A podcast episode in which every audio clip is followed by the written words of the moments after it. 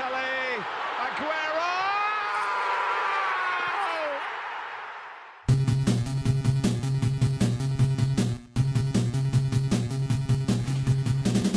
Mella. Lovely cushion header. But Gerrard! You're Oh, beauty! What a headshot! What a head! Oh my god, an insane goal! I've just seen the most insane goal I have ever seen on a football pitch.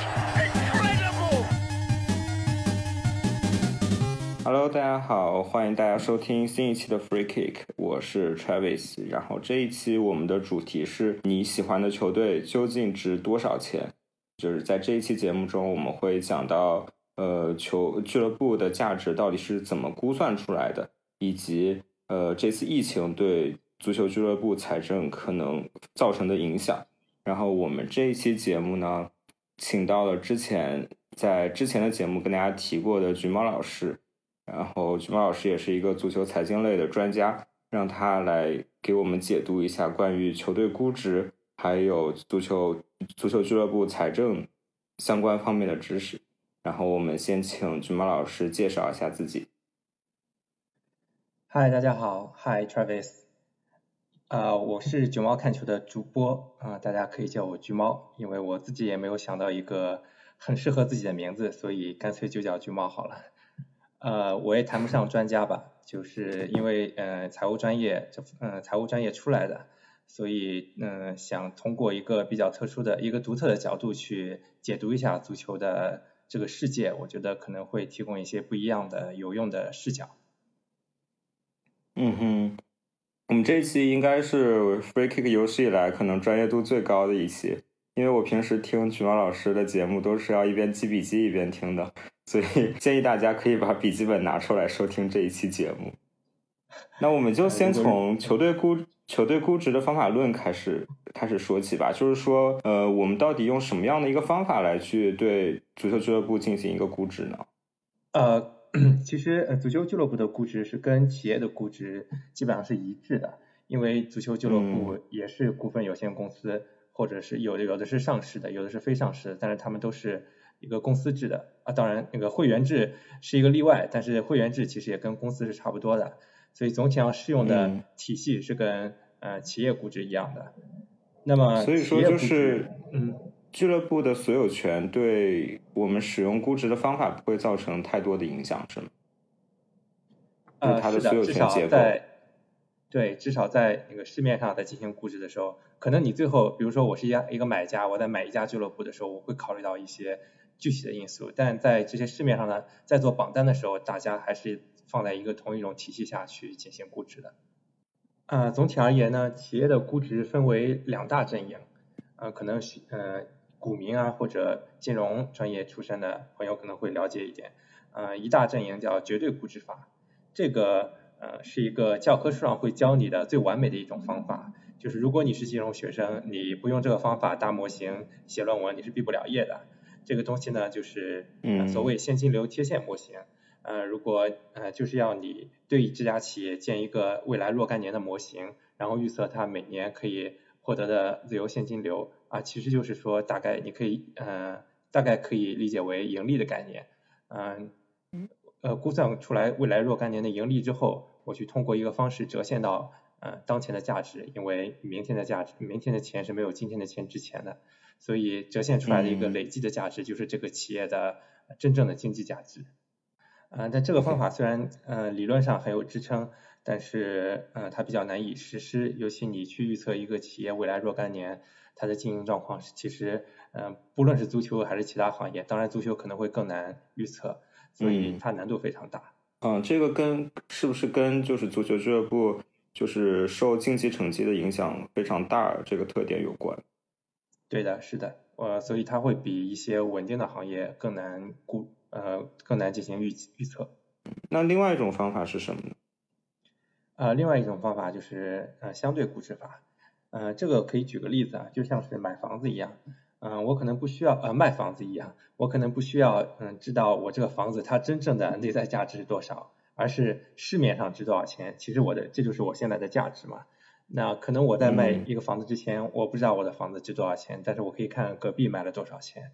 呃，大体的逻辑是这样子的。嗯、但是因为我的房子和别的房、别人的房子可能会有一些条件不一样，比如说面积不一样啊，比如说呃装修的新旧程度不一样啊，呃，那我需要一个指标去进行量化。比如说，如果用面积来量化的话，嗯、我会我们会算单价，就是总价值除以呃面积的呃大小，得出一个比值，去衡量我为每一平米付了多少钱。其实，呃，对企业进行估值的时候也是一样的，企业会有什么市盈率，那就是市值比上净利润，啊、或者市销率，市值比上销售收入，啊、或者市净率，市值比上私净，呃，是呃，净资产等等，呃，通过这种呃，可以量化出来我跟市面上的呃其他同类资产的呃不一样，从而去呃对我的呃对我的这块资产进行估值。也就是说，就是说这个这个这个价值的评判是基于世界上已经披露的一些收购交易来进行的，是吗？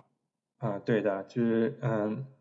首先我这个信息是要能够取得的，那么能够取得的话，首先就是通过上市公司，但整个上市公司到现在加起来就二十家左右，啊、这个数据量还是有限的，那么也可以去采用一些市面上披露出来的一些大型交易来作为参考标准之一，去计算各种，比如说市盈率、市盈率、市销率或者市净率这些指标。它还有没有一些呃，就是像市盈率、市销率，可能是这些我们在其他行业的上市公司中也会呃比较着重参考一些指标。有没有说就是比如说足球行业特定的一些指标我们会参考？呃，其实没有，其实嗯，大部分适用的是市销率，因为呃，首先市净率是看净利润的嘛，那么很多足球嗯俱乐部是不盈利的，那么你乘这个不盈利的结果得出来的估值肯定是负的嘛。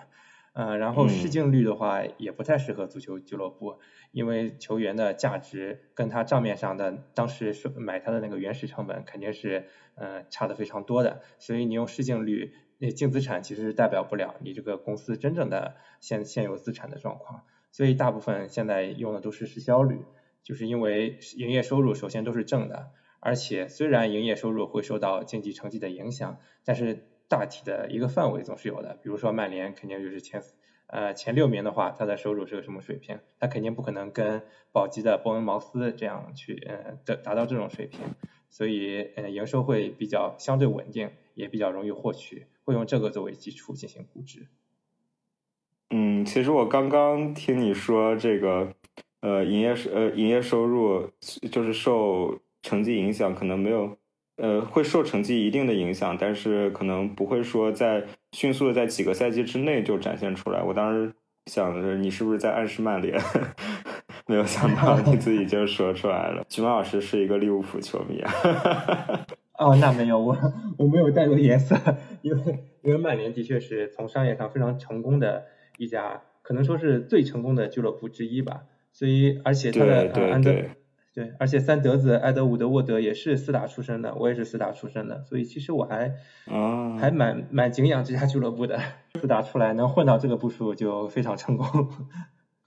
对，其实我作为一个阿森纳球迷，也是带略带一丝嫉妒的，因为呃，我看最近几年阿森纳的财报财报其实是不管就是 match day，不管比赛日收入还是商业收入，其实都已经呃有一定的有一定幅度的下滑了，但是曼联还是还是挺坚挺的。对的，嗯，因为曼联可能是到这赛季之前，之前尽管有些赛季进不了欧冠，但它的营业收入其实一直是在增增长的。今年是肯定会嗯出现下滑，就即使没有疫情也会下滑，因为呃现在欧冠这个合同实在太大了，你打欧冠和不打欧冠这个差异已经没法嗯哼用三德子的商业才华去进行弥补了，所以今年 OK 呃曼联肯定会下降，当然有疫情助推之后下降幅度会更大。好，那诶，我最近看卷毛老师公众号的文章，好像还提到一种新的估值方法，是吗？对，这个估值方法，呃，非常的非主流，嗯、也不是传统的企业估值方法，呃，它是，呃，首先它是我是在利物浦大学财财务专家，呃，Kieran Maguire 基兰马圭尔的嗯哼一个，呃，二零二零年英超估值报告里面发现的。这个英超估值报告把热刺评为了英超呃最高价值最高的俱乐部，这个就很让人感到很惊讶，所以我就去研究了一下它是怎么估值估出来的。那么我看到它的嗯呃报告里面写，他们估值的方法叫做 Markham 多变量模型，那我就去查这个多变量模型是什么，然后嗯查到这个嗯模型是有一个叫 Tom Markham 的呃一个青年才俊，我我当时有查到过照片，哎蛮帅的。 他二零一三年在雷丁大学攻读博士的时候发表了一篇论文，里面呃他首先列举了传统的一些方法在足球俱乐部估值的过程中的一些不适用的情况。啊、尽管可能呃营收用营收作为基数去做估值，现在很普遍，但其实也有很多缺点。所以他自己就开发了一个公式，里面既包括了呃营业收入，也包括了净资产，还包括了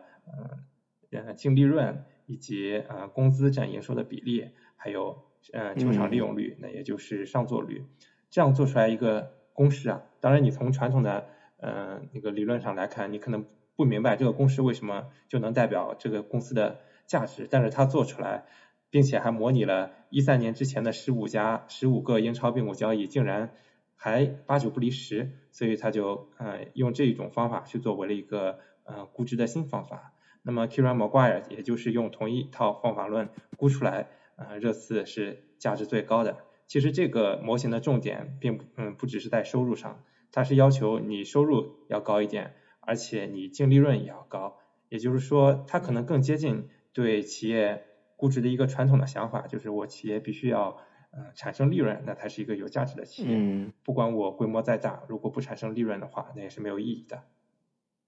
诶，那照这样说的话，阿森纳在这个榜单中应该排名很高阿森纳是排在第五位，在切尔西之前。啊，连第四都没有了吗？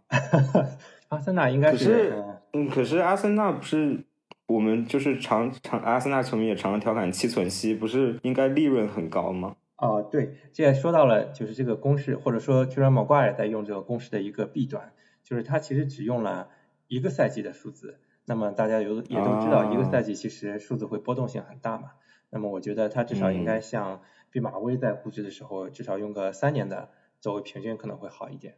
确实，就是在足球行业中，可能你呃，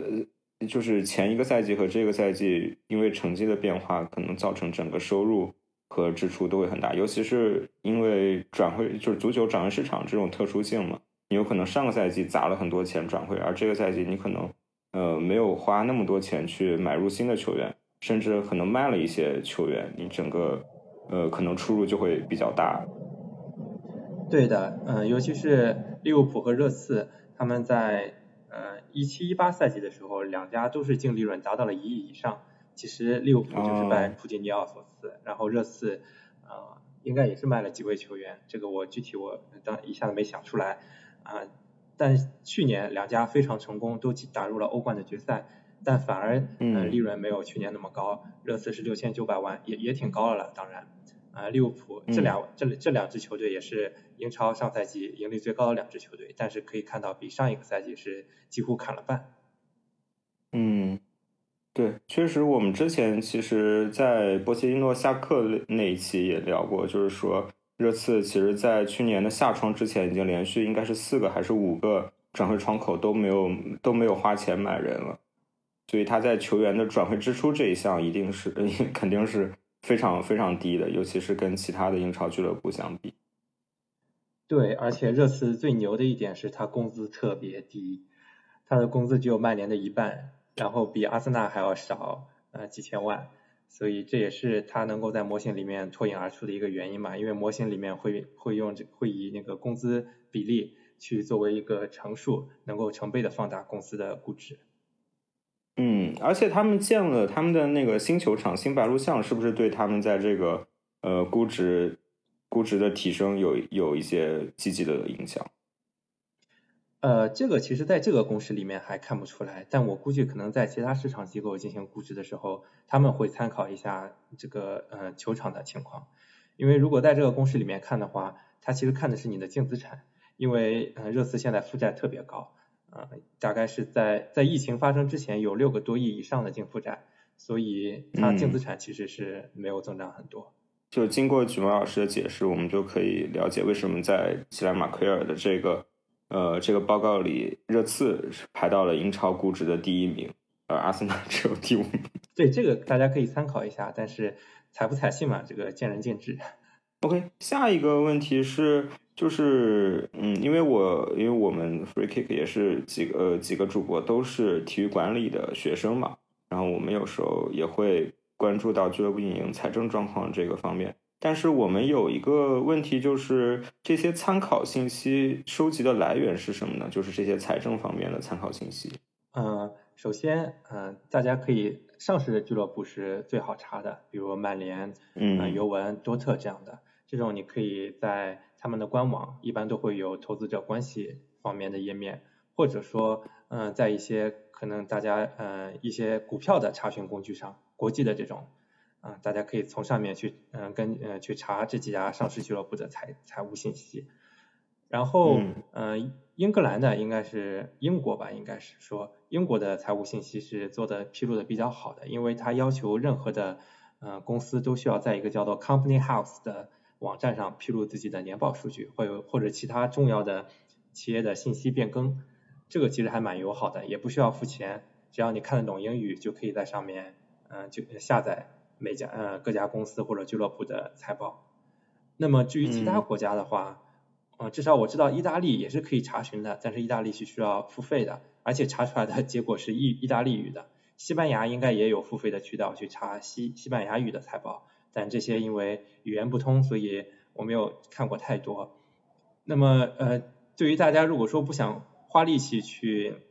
查询呃查询年报这些这些东西的话，可以有条件科学上网的，可以在推特上找一个叫做 Swiss Ramble 的呃账号，它是每天每年每年每天都在做这种财务信息分析，所以他那边他会嗯经常发一些关于每家俱乐部财务分析的推推，呃这个是蛮可以很很利于大家来查阅的。但是，呃，虽然说财报，呃，大部分财报，尤其是英国、英国或者上市公上市俱乐部的财报，我们都可以得到。但是，就是哪怕对于我们这些商科学生，只要是非 财务专业相关的，读财报都是还是有一些压力的。因为我之前尝试过，我们之前有第一期其实做的就是 FFP 嘛，然后当嗯时就想去看曼城，还有尤文尤文的财报，还有大巴黎，但是面对那一大串的数字，还是有点摸不着头脑。就是说，呃，对于我们这些呃，可能我们就是只是普通球迷来说，而不是呃财务专业的人员来说，如果我们去看财报，我们着重看哪些指标就可以？啊、其实财报没有特别复杂，我觉得，呃，首先看财报有两点克服的话，你可能就能获得很多信息。第一点就是外语嗯好一点， 不管是英语啊或者你有语其言他是特必定长的，。对，嗯嗯、然后第二点就是不要害怕数字，可能它有很多数字列在那里，其实你只需要摘几个关键的数据就可以。比如说，嗯呃，比如说利，嗯、大家可以看到利润表里面最关键的几个指标就是首先营业收入，然后嗯、呃这点我需要嗯、额外的强调一点，就是其实呃一家公司的营业收入和它的总收入是这是两个概念，就是说营业收入是指我这家公司日常营业的时候。我的主营业务是什么？我从这里获得的收入是营业收入，而比如说我处置资产，对于俱乐部来说，就是我卖球员获得的叫做收益，这个东西其实是不在营业收入里面计算的，这个其实是在呃利润表下面几行的，所以这个这两个可能要注稍微就是注意一下，嗯、因为而且有些有些俱乐部会比较不能说比较坏吧，像巴萨和尤文，他们嗯呃会计准则是允许他们对自己的会计报表有一定的调整的，所以他们会把转回收益去放到自己的一个叫做 income 的呃 income 的一个栏目里面，所以这样看出来他们的收入就会超高，这样可能就跟其他俱乐部比营业收入的时候会有一些标准的不一致，嗯，这个也要单独我之前在准备 FFB 的时候，也有看到，就是说，呃，你可能非足球业务，就是非足球相关业务的收入，应该也是不能计计入营业收入的吧？就比如说阿森纳之前那个海布里球场，它改造成就是房地产住宅小区什么的，它的那个那一部分的收入，应该也是不能计入到营业收入中的，对吧嗯，是的。 ？OK，那还有什么其他比较关键一些的指标？啊，对，除了收入之外，收入是最好理解的。呃，然后需要比较对俱乐部比较重要的财务指标，嗯、先来看支出吧。支出的话，工资肯定是非常重要的。嗯、工资嗯呃可以在你去可以去附表，就是下面的呃详细的呃附录里面去找。呃，一般叫 staff cost，或者说是差不多其他意思的这种工资会比较重要。另一块重要的支出叫做摊销，这个可能对不熟悉财务的人会很陌生。其实这个摊销就是我的转会费的一种形式。呃，呃，足球俱乐部在记录球员这个转会费的时候，他是把我购买这个球员花费的转会费作为呃这这项球员注册权，就是注册这个球员比赛的这个权利的一个资产的获取成本，呃，作为一项资产去确认的。然后这个资产呢，要每年根据它的合同期去进行摊销。也就是说，我可能呃一个亿买了一个球员，签了五年合同，然后每年只会在我的财务报表上显示出两千万的摊销，一直摊到他合同结束。所以这个叫做摊销。那么我卖这个球员的时候，呃，我是收，比如说我这个球员买了一个亿，一一年之后我又用一个亿把它卖出去了，那么它，呃，首先我在记呃球员处置收益的时候，就是一个亿减掉一年之后它的净值应该是摊销两千万之后它的净值有八千万，那么这个转会的收益就是一个亿减呃八千万等于两千万，所以财务报表上是这么记录球员处置收益的。嗯，其实摊销这个概念，其实在呃俱乐部财政当中是一个非常重要的概念啊。但是呃，可能因为音频节目的这个特性，大家刚刚听的可能还是稍微有点绕。我给大家推荐一个，就是 T for Football，T for Football 他们之前出过一期关于 FFP 有关的一个节目，是一个视频节目。然后他们在那一期里头拿迪玛利亚举了一个例子，就是说为什么曼联卖掉迪玛利亚，在当期呃呃，在当期的财报中的表现是怎么样的？那个我觉得视频可能大家就会呃更容易去理解一下。可以，如果大家刚刚听菊马老师说还没有特别明白的，可以去看一下那一期节目。刚刚菊马老师也提到了 staff cost，就是呃工资这一点。呃，我看今年毕马威在年初出的那个报告里头，其实也有也有说他的那个呃各家各家俱乐部的工资占比，就是在他的那个冠军应该叫冠军俱乐部报告。嗯，我看最高的好像是尤文和巴萨，就是明显比其他的几家比其他的那些冠军俱乐部要高不少。尤文是百分之七十一，然后巴萨是百分之六十九。对的，这两家其实一直都是工资支出比例比较高的。其实，在去年的冠军报告里面，这两家的比例还要更夸张。当时巴萨应该是超过了百分之八十，特别吓人。但当然，因为去今年呃上个赛季巴萨的营收窜的特别快，所以它这个工资占营收比例就被稀释掉了，相当于。嗯，但是他这个 staff cost 是不是其实是不光是球员的，也有他比如说教练员或者包括运营人员的工资在一起在内的？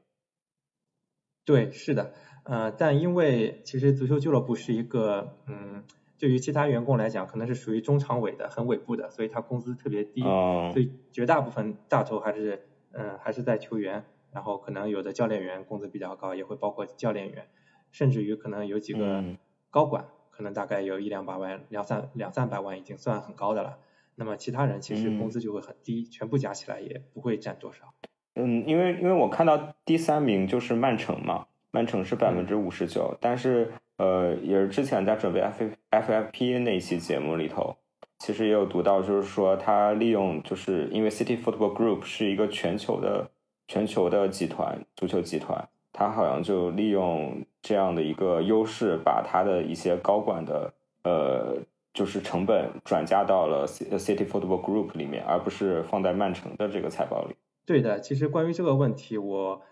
就在上周我有给 Kira m a g u i 发呃写一封邮件，希望他在他的 Podcast 帮我解答这个问题。但是今天听他节目好像还没有收录到我这个问题。我当时就问说，我查了一下各家俱乐部，因为在年报里面，呃英英国俱乐部会披露他们的员工人数，我看到曼联最多有八百多个，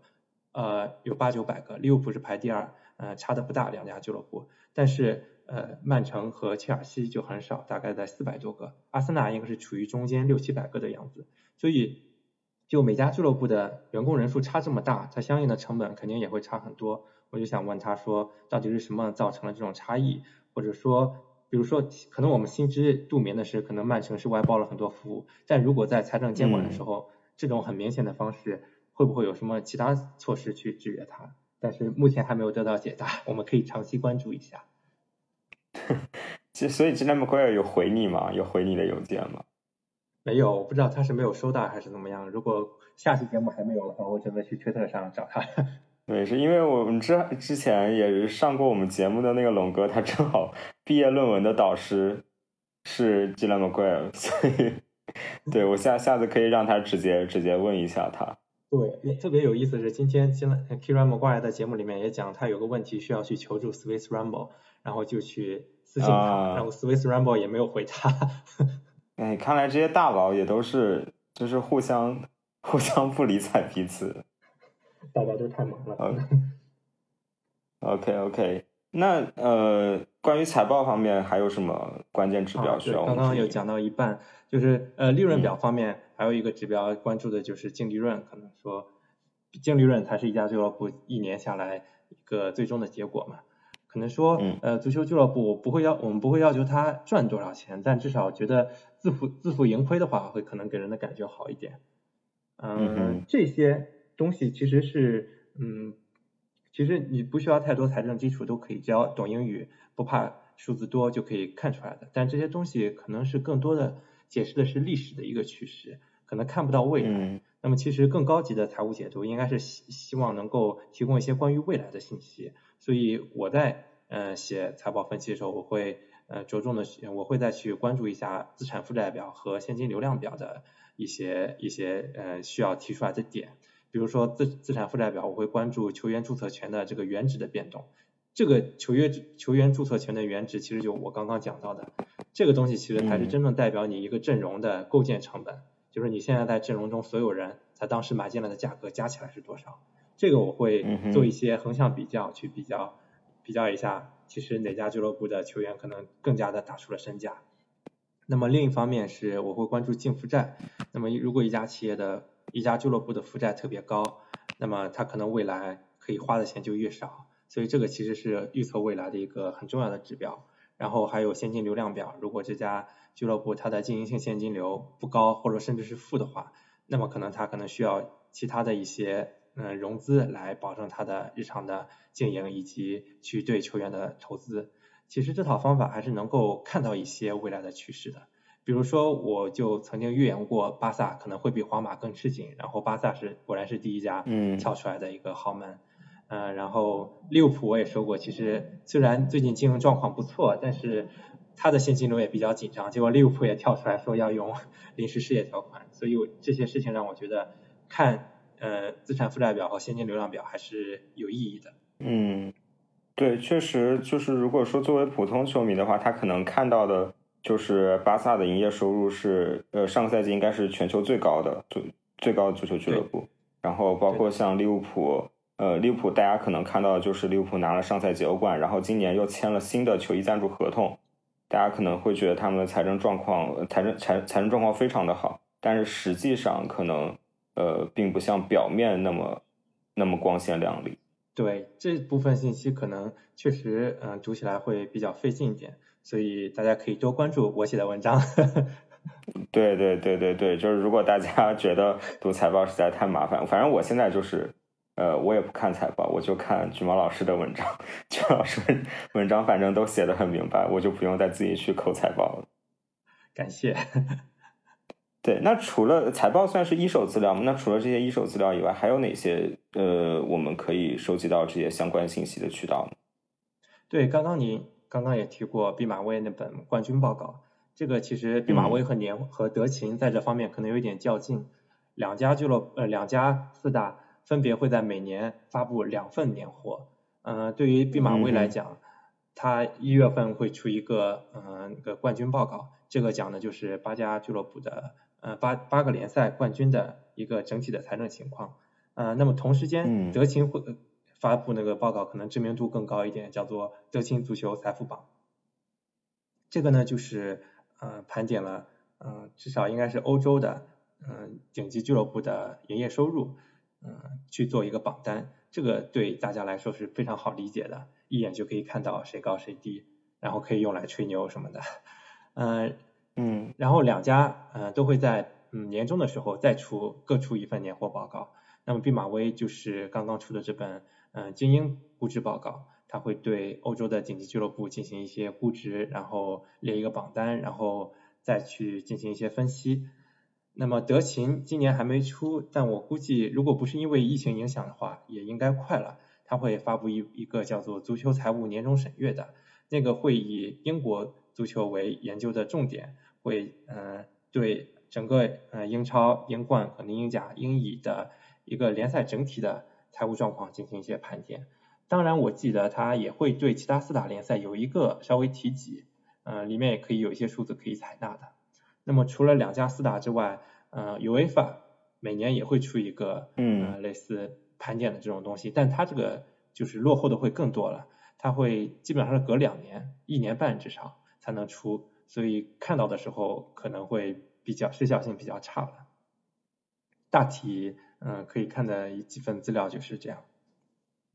嗯，确实，德勤和毕马威的这几份报告应该也是呃知名度最高的、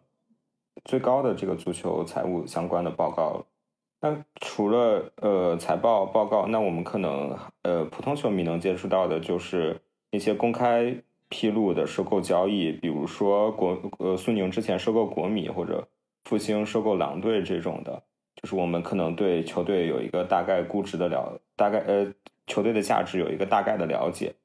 对吧？然后还有包括像就是一些学术报告或者学术论文中，我们可以稍微看到一些有关的信息。除除此之对外还有吗？对这些信息会比较散，比如你刚刚提到的收购的一些交易，其实嗯呃，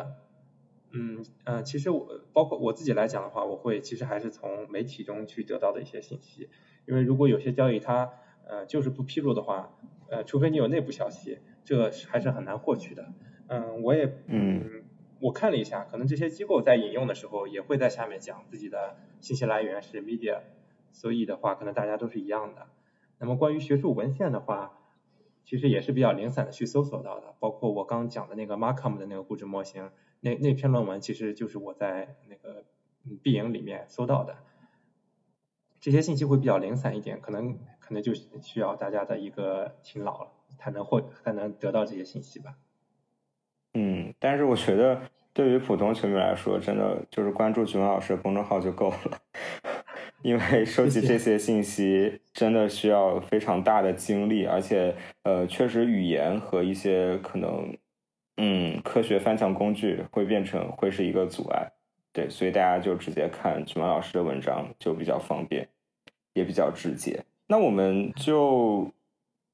今年应该已经出了三份报告了嘛，对吧？应该是毕马威出了两份，然后德勤出了一份。那我们就来请朱老师帮我们解读一下这三份已经已经出了的报告，就是有没有什么有趣的点，或者是值得我们注意的点？感觉，呃，从节目开始你就一直在叫我老师，刚刚你又说浅，我感觉自己的压力好大，又很紧张。 没有没有，大可不必。这个真的是 朱老师，真的可以说是我足球财经方面的方面的老师。我真的每次看你的文章和听你的博客，都是拿着小本本一边在记一边在看。哦，大家都彼此了。其实我也经常会听你们的节目，去受到一些启发。 我们商业互吹一下，这哦对就是。对对，就是互相客套，到此结束好吗 好的，那？OK，那我那们我就稍从哪一微，份报告开始说呢？那要么就按时间顺序来吧。第一份发布的是德勤足球财富榜，嗯、这份报嗯告里面比较呃需要提出来的点就是一个点是巴萨第一次登上这个榜单的榜首，嗯、是超过了皇马。嗯，去年是皇马对吗？对，皇马应该是连续两年，在皇马之前是曼联有连续两年。嗯总体总体上是皇马次数最多了。嗯，我看到比较大的这个变化就是巴萨今年的营业收入超过了皇马。对，而且是超过了八亿欧元，也是第一家达到这个级别的足球俱乐部。这个呢，其实我在报告里面，嗯，德勤也嗯在注释中讲了一句，我觉得嗯可可能需要注意一下，就是他讲，嗯，巴萨最近在做的一件事情是外包转自营，就是说可能原来我通过很多代理商去进行销售一些权益，但因为有代理商所在，可能从代理商那边反馈过来的一个东西是一个扣过成本之后的一个嗯一个净的收入。但如果我把它纳为自营的哦话，我可以去确认一个毛的收入，再去确认一个成本，但大家可以看到的是一个创纪录的收入在这里，却可能因为毕竟呃呃的确巴萨的盈利没有提高，所以我觉得可能有一一部分的收入是通过这种方式去进行增长的。这个也不不能叫虚增了，只是说我采用不同的模式，它的一个会计记录的确是会不一样的。我觉得这可能是巴萨今年升的这么快的原因之一。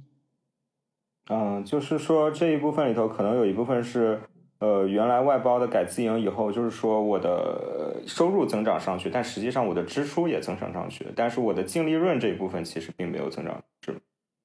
对的，嗯、他据说，嗯、尤文也做了一些关于这种，呃，这这类似的事情了。说好像说最近俱乐部都有一个这种趋势，是希望希望自己能够，嗯、去能够更好的把控自己的销售渠道。嗯、当然，嗯我不知道他这个把控到底是真的把控了，还是说只是会计上的一个游戏。 OK，呃，其实在，在我们说这个具体的俱乐部之前，我有一个有一个点是我自己看到的时候，我想稍微稍微提一下的，就是我觉呃，就是从呃五年的这个时间维度上来看，我发现就是呃，就是足球俱乐部的收入主要是三块嘛，一个是比赛日收入，另外一个是转播权，另外然后最后一个是商业收入。然后从五年的这个维度上看，我看它的那个折线图，好像呃转播权、转播收入在整个俱乐部的比重是收入的中的比重是越来越高，然后比赛日收入和那个呃商业收入其实是一个比较稳定的一个增长。啊，是的，因为其实过去的五年是呃足球转播权的一个爆发之年，尤其是嗯呃以英超为首吧，因为英超当时是一六到呃一八的这个周期，呃呃当时它是跳跃增长特别高，然后由英超引起的这种军备竞赛吧，包括德甲、西甲，大家都获得了特别可观的三年周期的呃转播合同的跳跃，所以导致大家呃转播收入都有了非常呃可观的增长。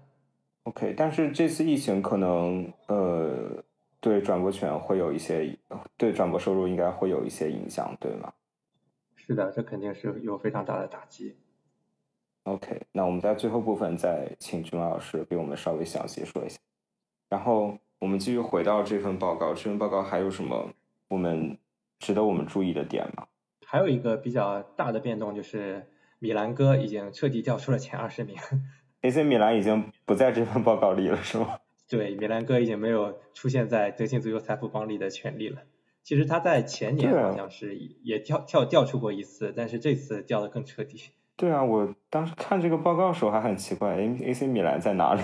对，因为米兰它最近都呃收入在商业和比赛日收入上没有什么突破，但它因为一直嗯缺乏打欧冠的机会，所以在欧冠、欧战合同，包括欧冠和欧联合同都有增长的情况下，它肯定会被其他有欧冠打的球队去慢慢的拉大这个差距。哎，我觉得这一点是不是也体现了就是英超俱乐部或者说德甲俱乐部的一个一个优势？因为其实我看这个榜单里头，阿森纳和沙尔克这样的球队也在，但是像阿森纳其实也是很多年没有打过欧冠了。对，阿森纳，嗯、因为至少还有欧联打，所以他还，呃嗯他比其他的非 Big Big Six 的球队还是有很多优势的。那么沙尔克嗯来讲的话，沙尔克其实是一个商业收入，大家可能觉得沙尔克这家球队，嗯，名名气没有那么大，但其实他在的那个叫什么区来着？我一下没想鲁起尔来区，对他，他所在的鲁尔区，呃，大企业非常多，所以它商业收入一直比较充盈，呃，一直支撑它是在前在十五名上下吧，应该是。然后我们在前二十里头其实也看到了像西汉姆和埃弗顿这样的球队，就是这样的对非这些豪门球队。对，这种其实更多是呃英超的转播合同太大了，因为英超的嗯呃倒数第一名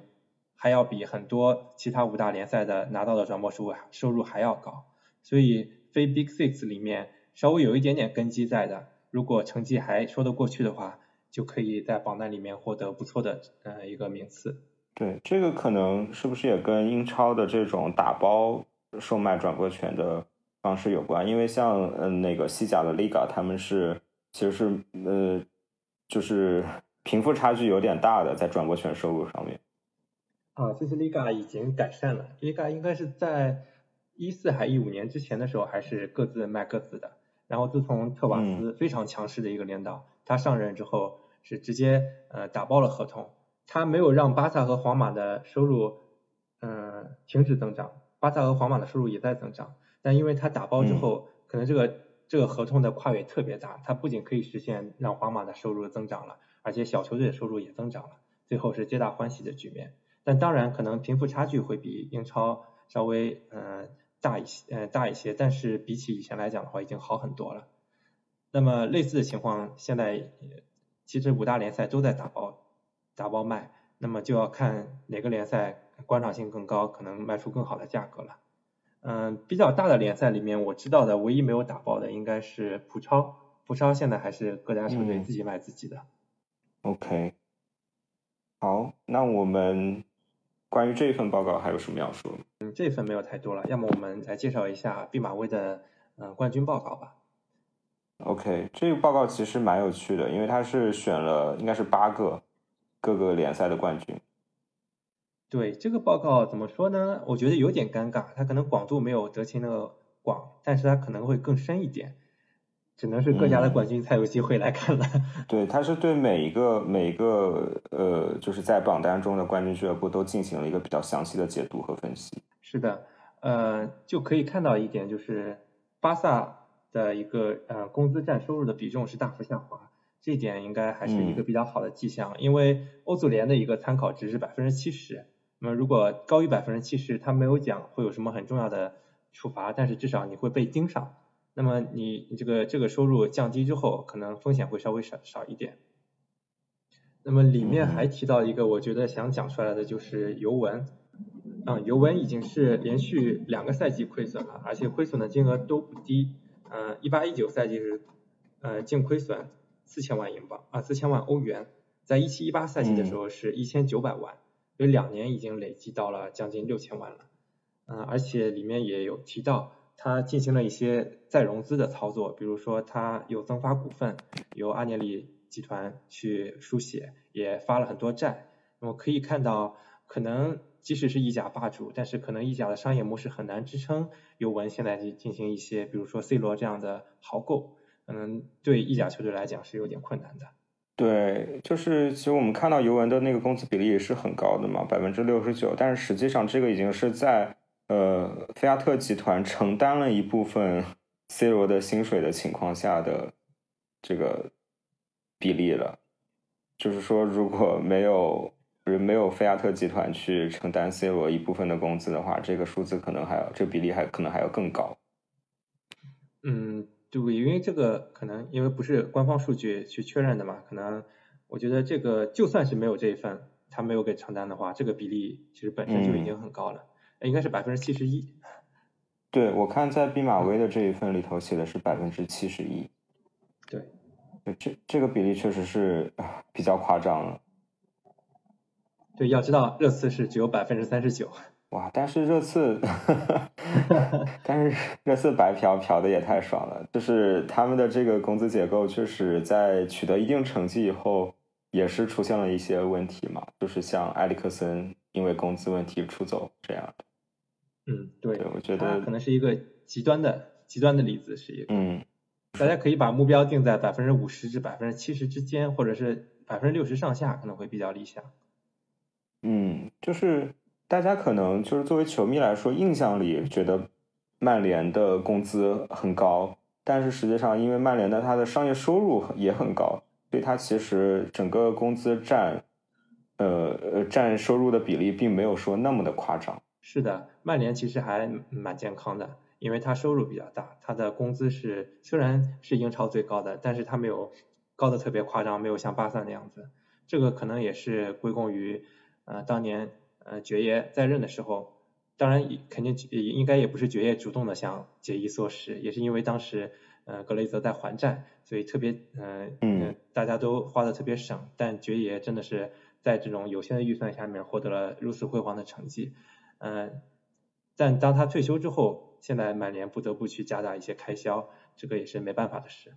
其实，在这份榜单里头，我还有一个有一个俱乐部想稍微提一下是阿贾克斯，因为阿贾克斯感觉是这八家俱乐部里头今年表现最亮眼的一家，就是在财政方面。啊、对的，呃，阿贾克斯因为能够嗯、呃爆冷闯到了欧冠四强，其实欧冠收入不仅是对五大联赛俱乐部，其实它对非五大联赛俱乐部的影响，它的比重其实是更大的。可能我只是打嗯小组赛和打到四强，这个中间会差到呃几千，呃好大几千万，应该是五千万以上这个差距差距。所以，嗯、阿贾克斯今年呃上个赛季窜上来了，那么因为今年成绩没有那么好，肯定会下去。这个就是完全由欧冠一个结果导向的。所以就是大家也就可以理解为什么大呃为什么所有的俱乐部都在拼了命的要拿这个欧冠席位，就是如果你缺席欧冠的话，对你的财政确实是会造成非常非常大的影响。是的，那么现在的合同下，参加欧冠基本上就意味着保底，差不多，嗯啊，也不能说保底吧，就是说一家像像比如比如说杰瑞喜欢的国米，他其实虽然两年都被呃小组赛就出局了，但是都可以拿到五千万。对不起，我不是故意笑的。可以拿到五千万上下的收入，其实这个就比同城的嗯米兰就要好多了。对，其实有一说一，虽然国米连续两年呃欧冠小组出局，但是他们的签运确实也不是很好嘛。然后另外一个点是的就是，他们这两年进入欧冠的小组赛，确实给他们的那个账面带来了很大的收益，他们的账呃他们的财务状况好，其实好了很多很多。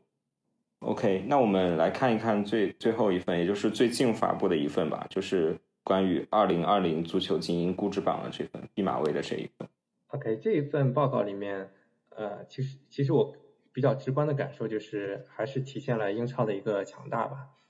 因为英超在这里面是占了、呃三十二家里面，它只只列举了前三十二名，三十二家里面它占到了九席，除了 Big Six 之外，还有西汉姆、呃莱斯特城，还有埃弗顿，这九家俱乐部占了整个估呃整个榜单估值的百分之四十一点三，基本上算是半壁江山了。他这三十二家俱乐部是怎么选出来的呢？呃，它有一个呃初步的选取标准，海选标准，就是它会选五，嗯，它选取的这个俱乐部必须要满足三个条件，这三个条件都是在欧洲前五十的才可以进入它的雷达，那就是营业收入，呃，欧足联积分，嗯以及社交媒体粉丝数，这三样都排在欧洲前五十才能有资格进入一个雷达。那么，呃，都满足这个条件的一共有三十八家俱乐部，最后，嗯、对估值嗯、呃进行排行之后，剩下六家被淘汰，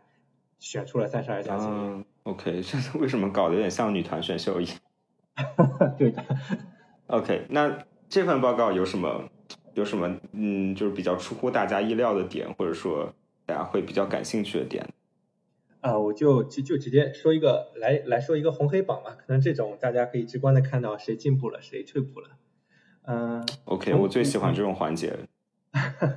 呃，五年，嗯、增长比例最大的是里昂。这个其实可能因为球迷少，也没有什么很多可讲的。唯一可以提到的一点，就是因为它本身它的估值基数就小，在五年之前它只有嗯一点九亿，现在增长到五点四亿，其实也不高。但嗯、呃因为它的在欧冠的成绩的提升，以及它建成了一个新的球场，这方面都能够有助于它估值的提升。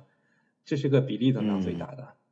呃，第二排在呃第二的是热刺，热刺是从八亿增长到了二十亿，它涨幅有一百五十八哦。呃，大家也都呃，首先因为毕马威的这个估值方法论是以营收为基础的，嗯、那么热刺这五年来，呃，稳扎稳打，到上一个赛季已经能够进到欧冠决赛了，那么它肯定收入增长特别多，再加上它平日里的呃运营非常的健康，这些都是热刺的一个加分项，所以导致了热刺嗯一个很嗯很高的增长。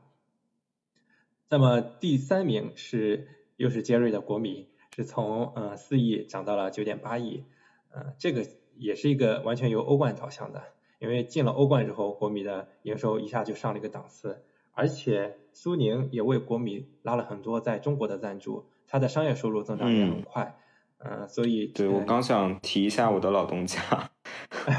确实苏宁在这个呃为在国米的这个商业赞助方面，其实是确实做出了很大的贡献。对的，呃，第四位是大巴黎，从八点四亿增长到十九亿，呃，涨幅也很大。那我理解这个的话，首先大巴黎的它的营收，呃，商业收入应该是一直在增长的，大家也都能看得到，它跟乔丹进行一些这种跨界的营嗯销，联应该是名做的很成功的。对，再加上他他家的确有很多商业价值很高的球星，那么他增长应该也不是很意外。我倒是比较意外的是，他到今年才进入这个榜单的前十，还是还是太慢了。我觉得可能被法甲整体给拖累了。嗯，第五名是利物浦，它是增长绝对值最大的，它是从十二点七亿的估值增长到了二十六点六亿，增长翻了一番。那么这这个大家也都看得很清楚，它五年之前，呃，是一个呃可能欧冠都很难打得上的球队，现在已经变成了欧洲冠军，而且它的经营也相对比较良性，呃，这些都是它的加分项。这个可以解释为克洛普的魔力嘛？ 因为正好五年前克洛普入主呃克洛普入主利物浦的嘛。对，那热刺那个可以解释为波切蒂诺的魔力。对，但是哎，很可惜，波叔已经走了。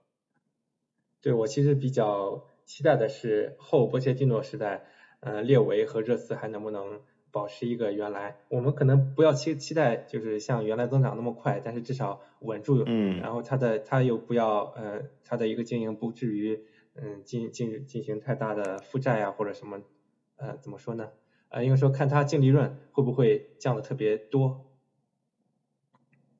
对，其实，在我们之前的节目，我们也有也有也有专门聊过热刺换帅这个问题嘛，就是我们对当我也时听过就我，我嗯，我当时就是觉得波切蒂诺真的很不容易，在连续那么多个转会窗口都没有买人的情况下，还把成绩维持在那么稳定的一个位置，然后。呃，穆里尼奥作为一个呃大家比较熟知的那种花钱比较大手大脚的教练，因为当时穆里尼奥上任的时候，列维说他们东窗是不会买人的，但是结果我们也看到了，热刺在东窗的投入还是比较大的。对，所以就是感觉，呃，克呃波切蒂诺跟穆里尼奥在这个财政支出上，呃，在这个呃转会支出上，可能是完全两种不同的风格。然后另外一个是，呃，热刺随着他们的近些年的成绩稳步的攀升，那球员肯定对他们的工资会有，呃，工资增长会有一定的要求。这个我觉得是列维作为老板可能要面临的两个挑战。对，这个可能比他五年前前五年能够做的工作难度系数又涨了一个呃一个等等级，所以很期待看看他后来呃未来还能不能能控制得住这个工资低工资的一个成分，或者说让它不要增长的太快。嗯哼。OK，那我们来看看黑榜呗。刚刚红榜应该已经讲完了。黑榜第一个先猜一下吧， 呃，米兰吗？啊米兰哥又要挨打了。嗯、米兰哥是整个五年维度里面唯一一家估值降低的，以五年作为维度，它估值降低了，可能说连通胀都没有跑赢。哎，但是这个作为一个前国米的员工 加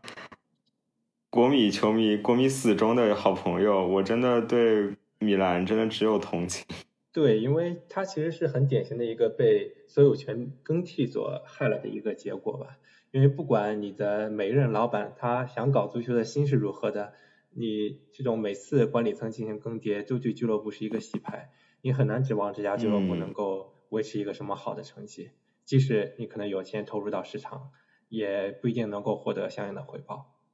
确实，而且我感觉现在这种金融金金元足球时代的到来，让所谓的底蕴看起来好像确实没有那么重要了。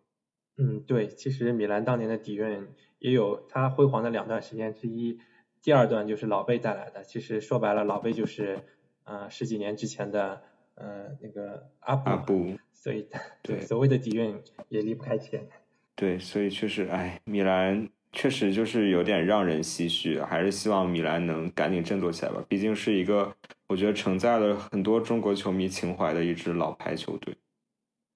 对，其实我第一家俱乐部是米兰，嗯，我最早不是看英超的，所以我小时候都是看的意甲。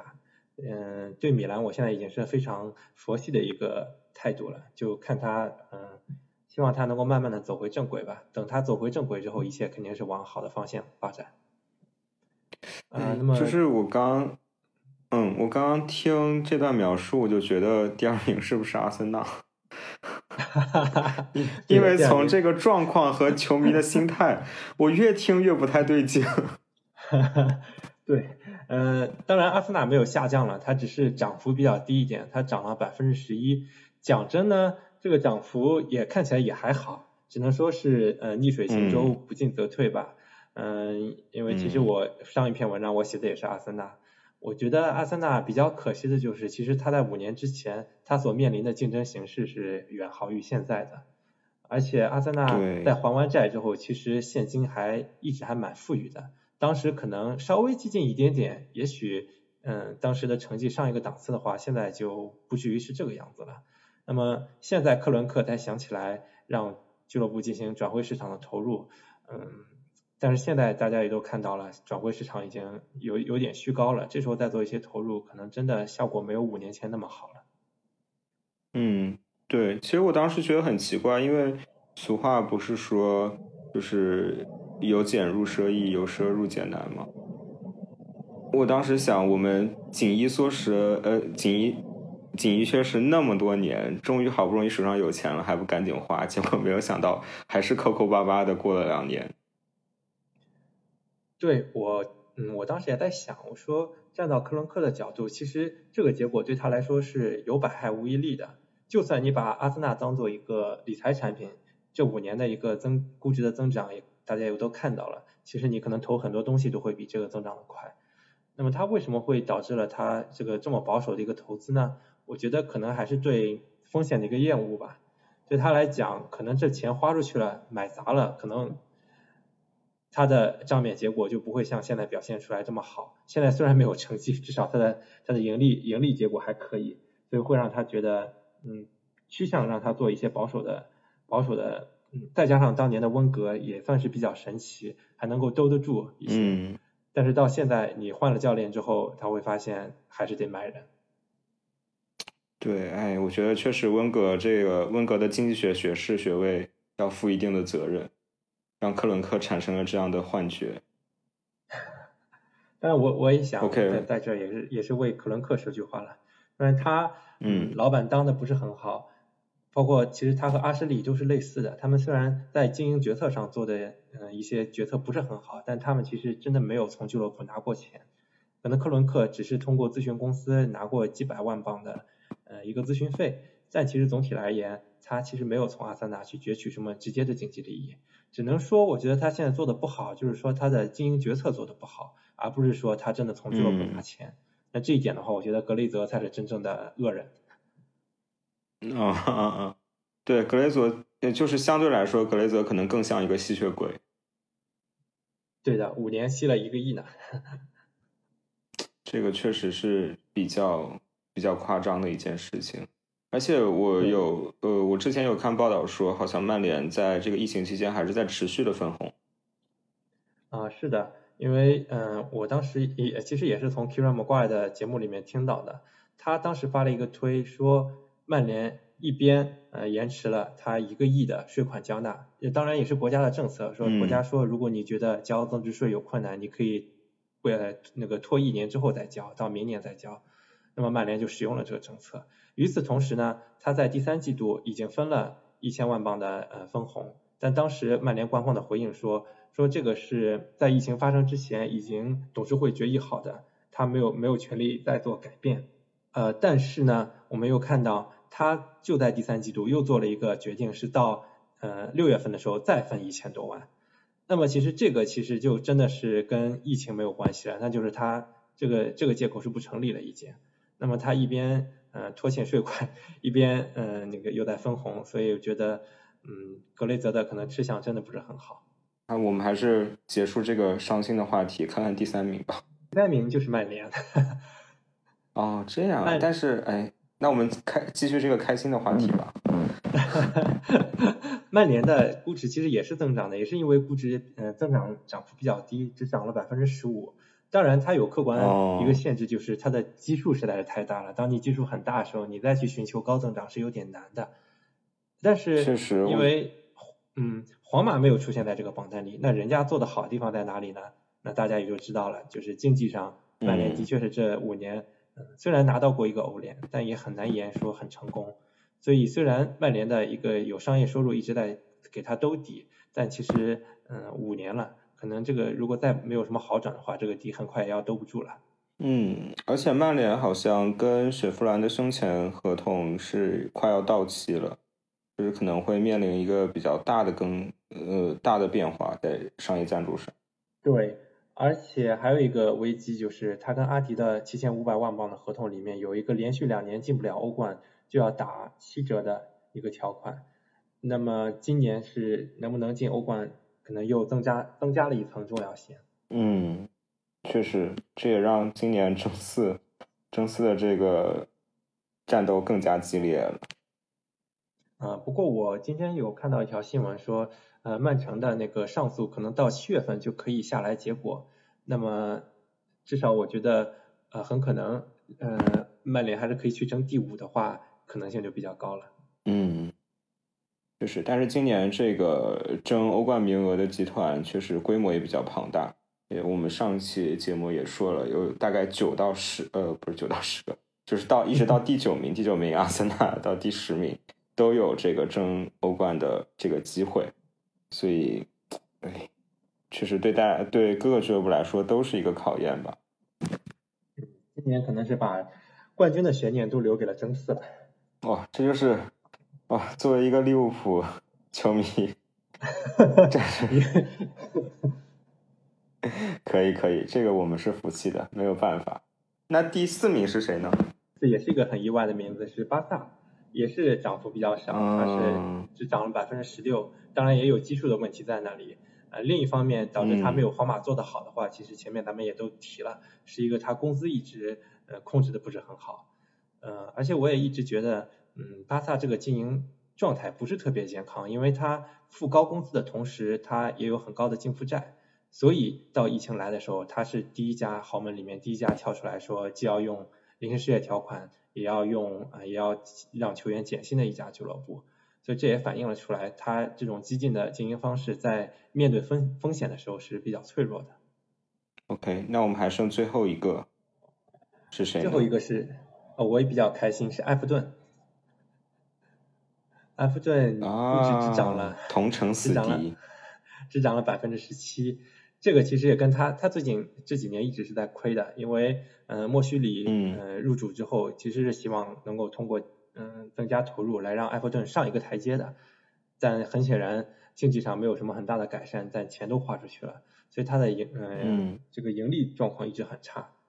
对，确实我们能看到最近几个赛季，埃弗顿在转会市场上一直都非常非常的活跃，但是成绩嗯，只能说差强人意吧。是的，基本上是巴萨的御用提款机，最爱用巴萨用废了的人。没错，没错。嗯，那我们最后来谈一谈疫情对足球俱乐部财政的影响吧。其实我觉得还是，呃，就是我们学校在呃改网课以后，其实一直在跟我们 update，就是关于疫情对体育的影响嘛。其实其中也说过很多次，就是疫情对俱乐部、对足球俱乐部财政的影响，因为呃，可能对于联盟来说，他们要他们要做的只是，比如说归还一些转转播费啊，或者是有一些收入的减少，但是他因为他们本身的员工并没有那么多，然后他们承担的工资压力其实并没有那么高，但是对于俱乐部来说，一个是他们的收入，呃，大家可以很明显的，呃就就是很很很明显的比赛日收入肯定是没有了，然后转播转播收入也有所下降，包括像球员身价会进行会会会遭到一定的缩水，这些都是对俱乐部财政比较大的打击。啊，是的，嗯，我我在四月份的时候也读过竞技的那篇一篇文章，当时我在微博上有讲过，因为它是收费的，你还跟我提过 说收费的话可以用你的账嗯号，。对，对，那篇文章里面就讲说，其实没有疫情的情况下，英超嗯球队近年的财务状况已经比较糟了，他们是十年一共亏损了二十七亿英镑，然后在一八一九赛季累计税前亏损有三亿，就是说即使没有疫情的情况下，英超也是一个不是很健康的这种财务情况。那么在遭遇疫情之后，很可能去加速这种情况。那么我呃，而且呃我们也都知道，呃，英超即使最后要复赛了，最后的结果是只有阿森纳一家可以达成球员的降薪协议，也就是说，其他十九家俱乐部球员都是不讲工资的。那么其实我们嗯很明显的可以预见到，他收入在减少，工资却没有减少，那么肯定是会有一个嗯比较大的亏损。对，之前我们在上一期关于英超的那个节目里头也提到过，就是说因为疫情，因为疫情的影响，中间有将近两三呃两个呃两三个月的这个停赛，然后英超已经同意归还转播商一部分的转播收入。对，是三个多亿吧，应该是。对，然后可能利物浦应该，我记得利物浦应该是要归还两千四百五十万，应该两千四百五十万英镑的这样呃转播分成。是的对，这个其实也是也是一一也是不小的一笔收入，而且我觉得这个疫情可能对下一个版权周期时，就是呃呃转播转播费的谈判也会有一定的影响。嗯，是的，尤其是英超，其实英超在本一个周，在这个周期，嗯，商讨合同的时候，已经可以看到增长有一点点乏力了，就是它的国内嗯版权其实是下降了的，完全是靠嗯海外版权的一个增长。那么其实后面就要看这个海外市场，尤其是发展中国家比较热爱英超的这些国家，能不能再出到一个更高的价码来支撑英超的转播权上升了。对，其实这一轮的英超版权是在 PP 体育的手上嘛，但是我们也可以明显的感觉到，以现在国内的这个足球足球付费市场去支撑这样这么高的一个价格的版权，还是有一些吃力的。嗯，是的，呃，我这儿也有嗯几个就是上市的俱乐部的一个业绩，也可以分享一下。就是也是我今天早上看到意大利的一个叫做足球金融的媒体讲了一下，说罗马前三季度亏损了一点四亿欧元，前三季度也就是到三月份的时候，已经嗯亏了一点四亿了，这个金额是已经追得上米兰上一个赛季米兰是呃全年亏了一点四亿，这已经是意甲最差的，嗯、非常差的一个 outlier 了。但是罗马这个三个季度就达成了这个成就，而且要知道三月份其实只是疫情的开始，那么第四季度肯定还会有更多的呃亏损，大家可能已经在想罗马到底还撑不撑得下去了。呃，那么其实曼联的前三季度，嗯、那个净利也是从去年的一个四千万同同期降到了一千万，呃，也宣布说原来的整体的所有预算全部作废。可以看到，大家真的是到这种情况下已经很挣扎了，包括豪门，嗯不管是巴萨，巴萨是两两个，一个是临时失业条款，还有降薪，两个都呃采用了，皇马是只用了降薪。那么利物浦、热刺已经被逼的是曾经想用临时失业条款，最后又迫于压力去放弃。呃曼联嗯也是因为一些财政问题去推推迟了、推延了这个税款，真的是可能，嗯、这种以自负盈亏作为目标的俱乐部，呃，在这种情况下真的是格外的困难。嗯，确实，我觉得对于球迷来说，还有一个很直观的感受就是，呃，其实现在已经六月份了嘛，就是距离下窗，不管说今年下窗推不推迟，都会有一些消息已经出来了。但就目前的新闻来看，嗯，我觉得球员身价缩水的这个状况是比较严重的。像之前，嗯，大巴黎五千万就买到了伊卡尔迪，这个在可能在去年的转会市场上是不可想象的。对，其实这个状况已经比我想的要乐观了。我本来是想，我可能觉得整个夏天在呃整个呃财政结大家财政可以看得比较清楚之前都不会有什么重大交易的，因为首先，嗯、欧足嗯联对于 FFP 的一个新的政策是对今年这个状况是怎么进行豁免的，其实他还没有给到一个具体的呃那个方案，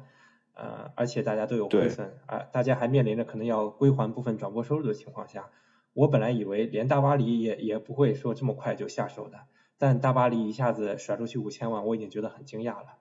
呃，包括维尔纳说那明个，嗯，即将成型的嗯这个交易，那我这两家俱乐部都有一个共同的特点，就是都有一个好爸爸。在今天节目里面，对 d r a m g u i r e 把他们叫做了 Sugar Daddy，这个称呼也蛮啊，搞甜笑的。爹，对，所所以说，我觉得可对能真的在后面，嗯，在这个夏天可以引起风浪的，只有这些有好爸爸的球队了。重点的话就是对大巴黎、切尔西或者曼城这些俱乐部了。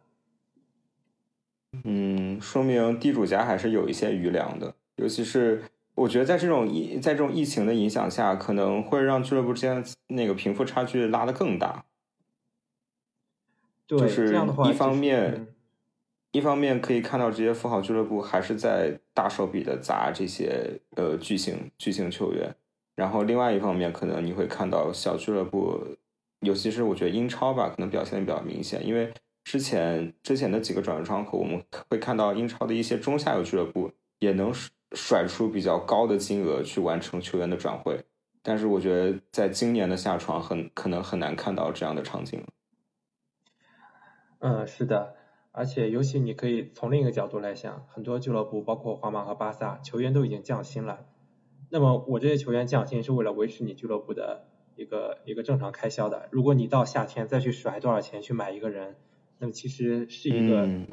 放放到我们自己身上也会觉得这件事情会很不爽。所以不管是从道义上确还是实从财务上讲的话，可能再去大笔的花钱买人都不是很合适的。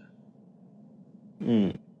我是之前看，嗯，我忘了是毕马威还是德勤，中间有个报道，呃报呃报告中其实有提到这一点。然后他那个报告中给的数字是，就是他说十个欧洲的主流联赛，包括了呃五大联赛，然后英冠、葡超这种比较主流一些呃比较知名度比较高的一些联赛，然后十个主流联赛里头有四千一百八十名球员。然后如果说今年的联赛不能重启的话，那可能总体的身价缩水会达到一百亿欧元，会下降百分之二十六点五。然后如果说今年的这个赛季还能够重启积蓄，然后完成的话，它可能会下降，就是下降的幅度也会达到六十六亿欧元，然然后会下降百分之十七点七。这个数字其实还是令人比较令人瞠目结舌的。对，但从另一个角度来讲，我会比较希望这次疫情给市场降在合理的降温吧，因为我觉得在疫情发嗯生之前，这个市场已经有点呃过于疯狂了，一些球员可能嗯刚刚有一点点表现，就已经身价达到了呃五千万英镑以呃五千万欧元或者英镑以上了。那其实对很多俱乐部来讲，在进行盲目的投入，其实并不是明智的。嗯，确实。那既然 因为你也正好聊到了这个呃疫情可能对挤掉足现在足坛的一些泡沫能起到的作用，那你会觉得这次疫情对于中国足球也会起到相同的作用？呃，挤泡沫其实不管有没有疫情，也已经是至少在足协管理层面已经是一个共识了。因为在嗯嗯，因为在疫情之前，呃大家开会就已经决定要嗯进行这个限薪了。那么疫情来之后，足协又发布了一个限薪降薪令，只能说是一个助推吧，因为其实有点无厘头，就是球员包括有球员自己发声也说，我们工资本来就不是指望呃观众给我们发的，我们就是指望母公司直接给书写的。呃，你现在让我们降薪，其实碍不着我们降不降薪是碍不着大局的。但嗯，在一个嗯大家都达成共识要降薪的一个情况下，这可能是一个助推的因素。但是想彻底挤掉泡沫，我觉得是不可能的。这个在我们的职业联赛彻底转变观念之前都是不可能的。只要我觉得只要是我们的职业联赛还是以给母公司打广告为目的的话，那么其实母公司会一直投出一些超越超出这个俱乐部的呃承载范围的一些投资，因为反正这个俱乐部亏不亏损也无所谓，我有我这个 Sugar Daddy 进行买单。嗯，确实，就是在我们可能呃中国的足球，中国职业足球能够进行真正的职业化和市场化之前，这种嗯存在的泡沫都是很难以一下子因为哪怕说因为疫情这样一个影响巨大的黑天鹅事件，就能直接举掉，呃直直接挤掉的。嗯，是的， OK，那特别谢谢君老师今天的分享，确实是，哎，感觉又上了一个 online session。这个这个这个呃没有了，其实大家互相学习，我觉得跟你聊之前我也聊聊的时候，我自己也有很多收获。嗯，然后之前也提过，我们成立了一个体育观察者系列联盟。这个联盟里，呃，不仅有 Free Kick，还有橘猫老师的橘猫看球，然后还有华伦的翻转体育，也非常推荐大家去收听他们的节目。然后橘猫老师还有一个自己的公众号叫“橘猫看球对的，啊、也欢迎大家如果对这方面内容有阅读需求的话，啊、可以来关注一下我的这个公众号里面写的一些文章，做的一些研究。”。那我们今天的节目就到这里，特别谢谢橘猫老师来参加这一期节目。那我们下一期再见。谢谢，再见。